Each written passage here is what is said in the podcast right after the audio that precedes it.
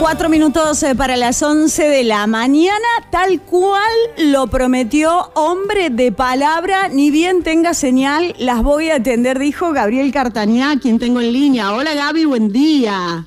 Hola, ¿qué tal, chicas? ¿Cómo les va? Buenos días a la audiencia. Bueno, eh, qué gusto saludarte en primer lugar y qué gusto este que te estás dando de recorrer el país en motorhome. Bueno, no sé si todo el país en este momento. una parte, una parte, sí, es adictivo el motorhome, ¿eh? es adictivo. Mira, eh, yo en este momento estoy en Miramar y anoche... ¿Miramar de Oncenusa, acá en Córdoba? No, ah, Miramar, ah, la costa de Buenos Aires. Sí, la costa de Buenos Aires. Eh, porque tengo mañana Mar del Plata, tengo otras, tengo funciones por acá cerca. Entonces me quedo por acá. Eh, y te digo que el día anterior eh, estacioné y tenía la vista de las cuchillas de Tandil. Ayer eh, abrí la puerta y tenía la playa, pero la playa, literalmente, la no a 100 metros de la playa. Mm. Eh, he estado, he abierto la puerta del motorhome y tengo la concagua adelante. No hay ningún hotel que te pague eso. No, la verdad que no. ¿Es tuyo el motorhome o...? No, no, por ahora lo alquilo. Estoy, son ensayos porque porque... Tenés ese objetivo. Sí.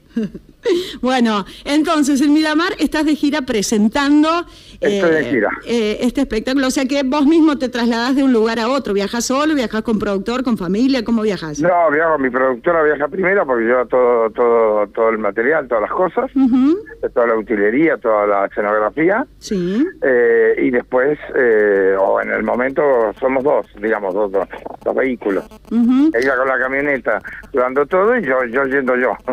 Bien, bien bueno, hermoso entonces lo que estás eh, atravesando. ¿Cuánto llevas de viaje? ¿Cuántos días? Estoy desde la semana pasada y estoy hasta vuelvo el lunes y después vuelvo a salir, o sea, pues también tengo obligaciones en Buenos Aires. Bien, eh, te conocemos, eh, Gabriel, más allá de, tu laburo eh, como profesional, te conocemos de los medios, no lo vamos a negar. En mi caso particular, yo te tengo de bendita, como tanta otra gente.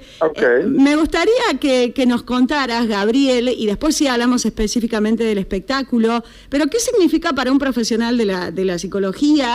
Eh, de, tu materia, sos psicólogo forense, ¿no? Entre otras cosas. Entre otras cosas. Bueno, esto de sacar del consultorio la, psicología, llevarla al teatro, llevarla a la televisión, ¿qué, qué, qué te atrajo de eso y quién fue la, la persona que te invitó? Mira, eh, la primera persona que me invitó fue Beto. Yo soy amigo de Beto y Beto siempre me decía, vení, vení, vení. Bueno, nada, hasta que un día me convenció y fui. Yo te digo, la sensación que me da es que cambio lo específico, te lo voy a decir así, cambio lo específico por lo, que, por lo general. ¿Qué significa eso? Cuando yo tengo un paciente en mi consultorio, nos, nos concentramos específicamente en él y en lo que le pasa. Bien, cuando yo estoy en un medio, lo que hago es generalizar la problemática para que le llegue a más cantidad de gente. Es como un embudo. Tal vez no tiene la presión, ¿no es cierto?, de el consejo a Juan que eh, Josefina lo engañó con su primo Pedro. Bien, entonces ahí hay muchos detalles específicos, entonces el consejo es más exacto. Sí, sí. Bien es como una manguera, el chorro va al punto. En el otro, abrís el chorro, eh, no es tan específico, pero mojas a mucha más gente. Entonces, qué sé yo, yo mañana tengo eh, un show, 600 personas. Bueno, con que al 10% le sirva algo, en una hora y media ayuda a 60. Sí, sin ninguna duda. Mientras que en el consultorio ayudo uno solo. Claro. Bueno, eso, ¿se puede diagnosticar? Bueno, tu espectáculo se llama eh, ¿Qué digo cuando digo te amo? Eh, bueno, una de las preguntas era esa, ¿no? El, hecho de, ¿se puede hacer un diagnóstico generalizado eh, en función de qué se dice cuando uno dice te amo? No sé si se entiende. Sí, no generalizás a las personas. Vos lo que bajás son conceptos y cada persona a veces qué tan lejos o cerca está de eso. Te voy a poner un ejemplo. ¿Por qué el show se llama ¿Qué digo cuando digo te amo? ¿Vos estás en pareja? No hagamos de cuenta que sí, porque me imagino que has estado en pareja. Sí. Bien.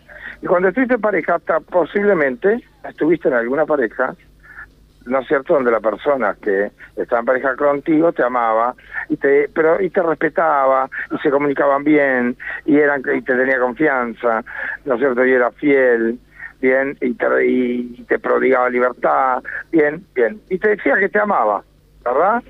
Pero también te cuento que la persona que es tóxica, que es infiel, que es celosa, que es violenta, que no se comunica, que no respeta, que no da libertad, también dice que te ama. Todos dicen que te aman. No es que el tóxico te dice que te odia. Bien, tenemos que tratar de descubrir qué hay detrás de eso. Entonces, cuando yo en el teatro explico, no explico lo que le pasa al de la primera fila o al de la tercera o al de la quinta. Explico lo que yo entiendo como que es una relación sana. Y cada uno de los que están sentados ahí va chequeando si lo que yo voy diciendo concuerda con lo que a él o a ella le va pasando. Sí. Entonces el diagnóstico lo hace cada uno. También pensaba en esto de eh, eh, cuando uno dice te amo, ¿se lo dice al otro o se dice a sí mismo que está amando a una persona? Te lo dice al otro, pero para, pero para sentir el placer de decirlo. Uno tiene la necesidad de expresárselo al otro. Eh, se lo dice al otro, tiene que haber un otro. No puede haber un te amo si no hay un otro. Entonces, pero no para completarme con la vieja paradigma de no, no, mi media naranja. Yo no soy medio limón, media naranja, media sonda. Yo soy, yo soy un ser entero. pero lo que voy construyendo, lo que voy eh, haciendo, quiero compartirlo con otra persona. Y necesito que haya otra persona para compartirlo. Si no lo hay, me quedo con, con todo eso dando vuelta en mí, no lo puedo depositar en nadie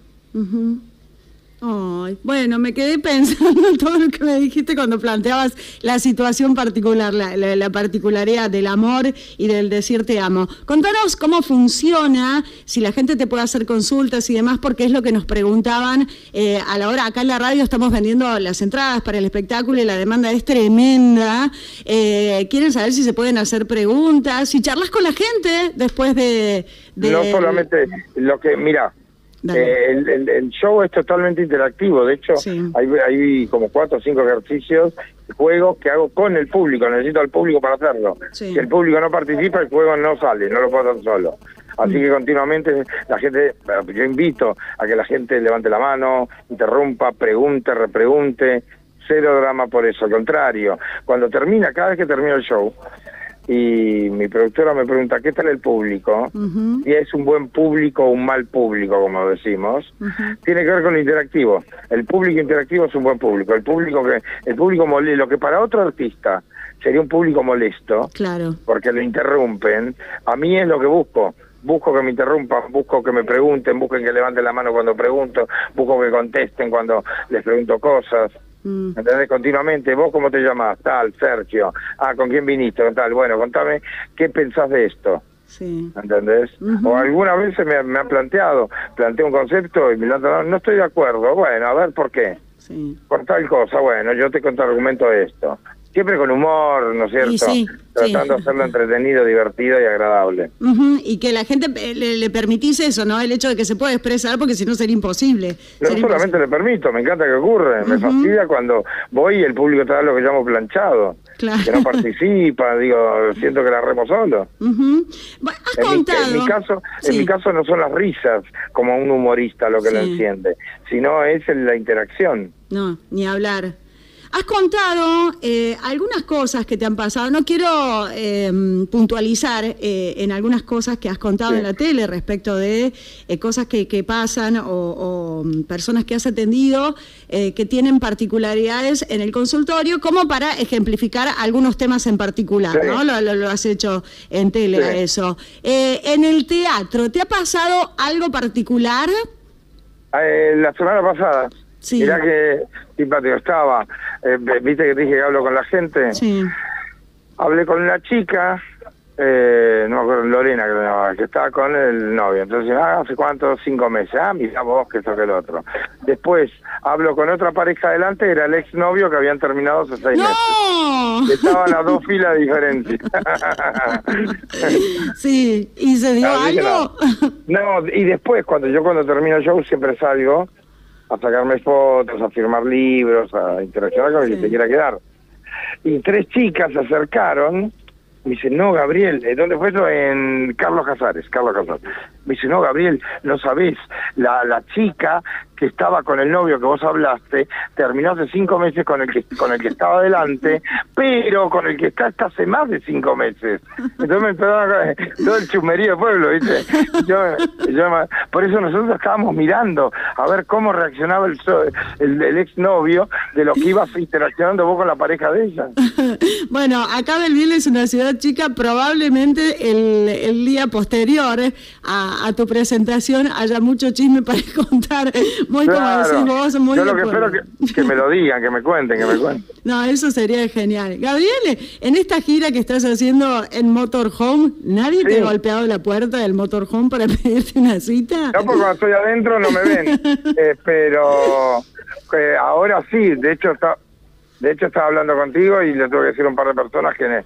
que, que pues, me querían sacar una foto, le iba a una No molesten, que no molesten, por favor. No, no molesten, perdóname, perdóname.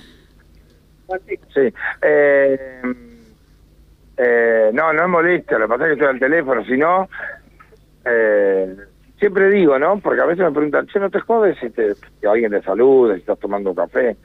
Y digo, hay que ser muy sujeto muy miserable para que te moleste el cariño de la gente. No, no, no, sí, yo, me refería a, desde mi lugar diciéndole a las personas que no ah, molesten que estás conmigo ahora. No, por eso le dije, no, para que estoy dando una nota, porque si no la gente, como ni siquiera tiene eh, esa, es audio, no, no es video. no, Si me alejo, no, no entienden qué pasa. Bueno. Eh, así que bueno, el 5 estoy, el 3, no me acuerdo. El 3, el 3 aquí en la ciudad de Belville es día jueves, vamos a estar ahí charlando eh, con vos eh, un rato, si se puede, compartiendo eh, lo, que pasa en los corazones de los belvillenses. Gaby, te cuento algo.